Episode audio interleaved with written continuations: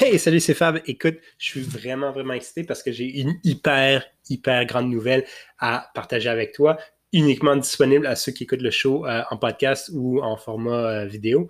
Euh, je lance aujourd'hui une communauté inofficielle secrète de marketeurs qui parlent français. ça va être un groupe basé sur la messagerie texte. Donc, tout ce que tu as besoin de faire pour t'abonner, c'est m'envoyer un message au 438 601 1595, c'est ça? Tu as juste besoin d'envoyer un message à 438-601-1595. Euh, évidemment, tous les frais de messagerie texte qui, s'appliquent normalement. Euh, fait que si tu as un forfait limité, ben, tu ne devrais pas avoir de frais. Évidemment, ça s'applique justement seulement à ceux qui sont ici au Canada euh, ou aux États-Unis. why not? Et puis, euh, écoute, je pense que ça va vraiment être le fun. On va pouvoir faire des QA vraiment personnalisés, vraiment uniques à toi. Fait que c'est des questions marketing euh, que je peux répondre ou que je peux même demander à un de nos experts répondre. Euh, puis aussi, j'y pense là, pendant que j'enregistre ça. Je pense que ce qu'on va faire aussi, c'est que je vais partager du contenu exclusif. Je démarre quelque chose, un autre projet en side, puis je vais partager ce contenu-là exclusivement à ceux qui sont abonnés à ce groupe secret. Fait que texte-moi envoyez-moi un message au 438-601-1595. Ça va être moi qui va toujours texter, etc. C'est juste moi, il n'y a pas de robot, il n'y a personne derrière tout ça, c'est juste moi. Euh, mais j'espère te voir là, ça va être vraiment le fun. 438-601-1595. Merci, bye!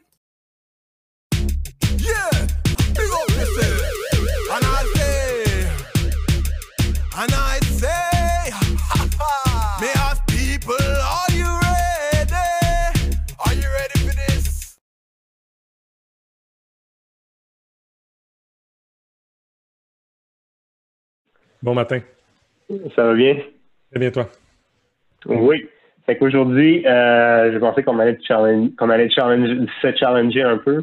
Et mm-hmm. euh, on a parlé beaucoup de contenu, de storytelling, etc. Puis c'est bien fun, c'est bien beau. Puis je pense que toi et moi et puis beaucoup de marketeurs sont convaincus de l'importance de, bien raconter son histoire, partager du bon contenu, créer du bon contenu. Euh, mais en bout de ligne, ben, on est tous responsables un peu envers euh, ses, patrons, envers les dirigeants d'entreprise, euh, etc., pour justifier un peu nos budgets, justifier nos résultats. Euh, donc aujourd'hui, je voulais te parler un peu plus de KPI, parce qu'en bout de ligne, on ne travaille pas toujours pour du monde qui connaissent le marketing, qui comprennent le mm-hmm. marketing. c'est qu'il faut être capable de leur démontrer que ce qu'on fait a un sens, ça fait du sens pour l'entreprise.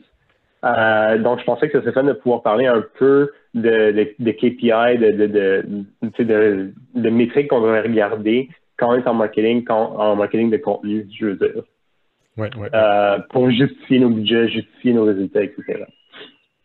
Oui, ben c'est un, des enjeux, puis, puis c'est une bonne discussion à avoir, parce que c'est un des enjeux des fois qui est difficile à attacher, parce que c'est euh, le, contenu peut être vu comme une tactique un peu soft, mais en réalité, c'est très stratégique. ça vient influencer beaucoup d'éléments qu'on mesure déjà.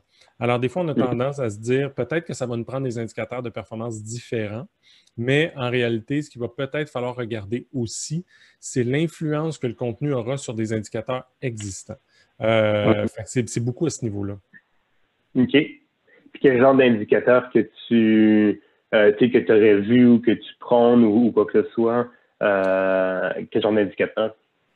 Ben, si on regarde les indicateurs euh, différents, les indicateurs particuliers qu'on peut, euh, peut, ajouter à notre arsenal, souvent, on va avoir un, que je ramène souvent, c'est le temps passé avec la marque.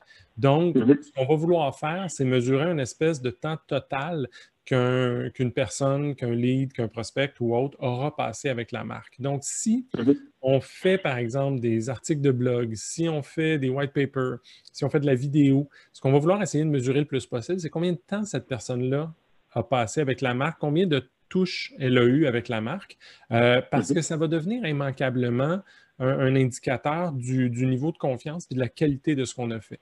Euh, parce que euh, si la personne regarde une vidéo complète ou regarde une démo ou regarde un, élément de vente qui peut l'aider dans son processus d'achat, euh, ultimement, ça veut dire qu'elle a développé un certain billet qui est peut-être un peu plus positif euh, que par rapport à un autre fournisseur, si on, si on, se distingue sur cette, sur cette façon-là.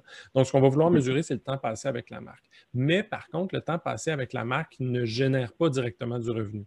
Fait que ce qu'on va vouloir aussi faire, c'est voir l'influence qu'on peut avoir sur des indicateurs existants. Comme par exemple, si on reste un peu dans le secteur B2B, là, euh, la vélocité du pipeline, donc la vitesse à laquelle les leads avancent. Peut-être qu'à certains stages dans le pipeline, on a toujours un temps un peu plus long que prévu ou qu'on aimerait et qu'on voudrait accélérer. Bien, le contenu peut venir aider à ce moment-là à, à délier soit euh, une, crainte que le, soit à rassurer le lead, soit à informer le lead ou à l'éduquer sur quelque chose qui fait en sorte qu'il va pouvoir passer au, stade suivant.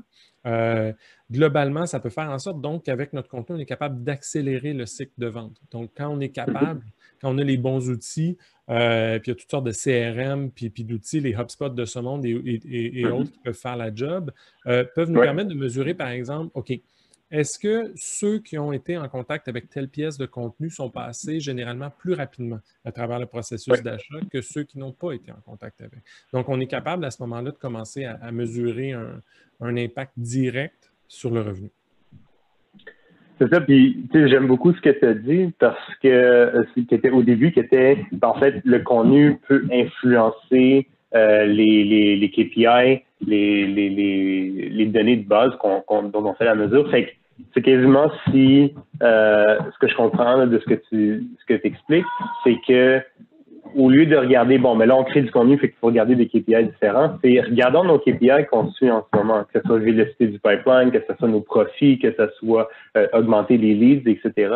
Puis comment est-ce que le contenu peut venir nous aider à améliorer ces chiffres-là? C'est un peu ce que, je comprends. Oui, puis on va vouloir les, on va vouloir justement avoir certains indicateurs qui sont spécifiquement liés à notre contenu. Là. Des, le nombre d'abonnés à une infolette ou le nombre de contacts qu'on a, euh, le, temps passé, c'est spécifique au contenu. On va en avoir d'autres mm-hmm. comme ça qui vont être euh, très, très, très fortement liés au contenu, mais ultimement, ce qu'on veut faire, c'est avoir une influence sur la business, avoir une influence sur euh, la, façon dont la, business fait des affaires. Donc, notre contenu peut travailler en notoriété. En notoriété, ça veut dire qu'on va avoir des meilleurs leads, un, meilleur pourcentage de leads qualifiés quand ils rentrent. Euh, donc, plus de, leads qui deviennent des SQL. Euh, donc, le ratio pourrait augmenter parce que grâce au contenu, les leads se sont auto-qualifiés eux-mêmes. Ensuite de ça, au niveau de la considération, ben, c'est l'accélération dans le pipeline qu'on a vu tantôt. Si on est capable de fournir assez de contenu qui rassure ou qui éduque ou qui informe le client, ben, on est capable de, l'accélérer. Puis après ça, ben, c'est d'être capable peut-être de fidéliser. Puis peut-être qu'on peut avoir une influence sur le, Customer Lifetime Value à ce moment-là. On a des clients qui restent plus longtemps parce qu'on continue de les éduquer, de les informer, puis de leur apporter de la valeur avec le contenu post-transaction. C'est ça, puis je pense que c'est là où il y a beaucoup de marketeurs peut-être qui, ben il y a des marketeurs qui en fait tombent dans le piège où ils disent ben, il faut créer du contenu. Je pense que euh, cette histoire de création de contenu, publication de contenu est, établie, euh, mais je pense qu'ils commencent un peu euh, par le résultat, c'est-à-dire qu'on produit du contenu, mais ils ne regardent pas pourquoi on produit du contenu. Exact, ça c'est hyper important. C'est ça, puis parce que si moi je suis une marque et puis ben, j'ai besoin de générer plus de leads, ben, je vais créer un contenu différent que si ma priorité numéro un, c'est d'augmenter la euh, d'améliorer la vélocité de mon pipeline, etc. chaque marque a des objectifs différents. C'est sûr qu'il y en a qui vont se rapprocher. Si on augmente la vélocité du pipeline, ben c'est peut-être qu'il va falloir aussi créer du top line content aussi. c'est sûr qu'après, il y, a des types de contenus qui vont se rapprocher, mais, mais l'étape numéro un, c'est de se dire ben, c'est quoi ma priorité, c'est quoi ma priorité, pas juste bon ben là, il faut que je produise du contenu, je pense que les marques qui, qui, embarquent dans ce jeu-là ben, finissent par produire du contenu qui, entre guillemets, ne marche pas parce qu'on ne sait pas quoi mesurer. oui, on mesure le nombre d'abonnés, mais quasiment ton boss vient dire, ben, ça, ouais. Exact. C'est ça, fait que là, tandis que si tu es capable de dire, ben, je, on s'est dit qu'il fallait qu'on augmente le nombre de leads, on sait que là, une des façons dont on fait ça, c'est euh, augmenter le nombre d'abonnés à l'infolette parce qu'on sait qu'il y a une conversion de X euh, d'un abonné vers un lead, par exemple. Euh, ça devient un peu le, KPI, si on veut, à, suivre, euh, qui est le nombre de leads. Puis après, bon, on commence qu'on découle ça en, contenu finalement. C'est ça, exactement ça. C'est de s'assurer qu'on produit du contenu qui sert à quelque chose. Cool. Short and sweet. Parfait. merci beaucoup, Alexandre. Passe une excellente journée. Toi aussi. Merci. merci. Bye.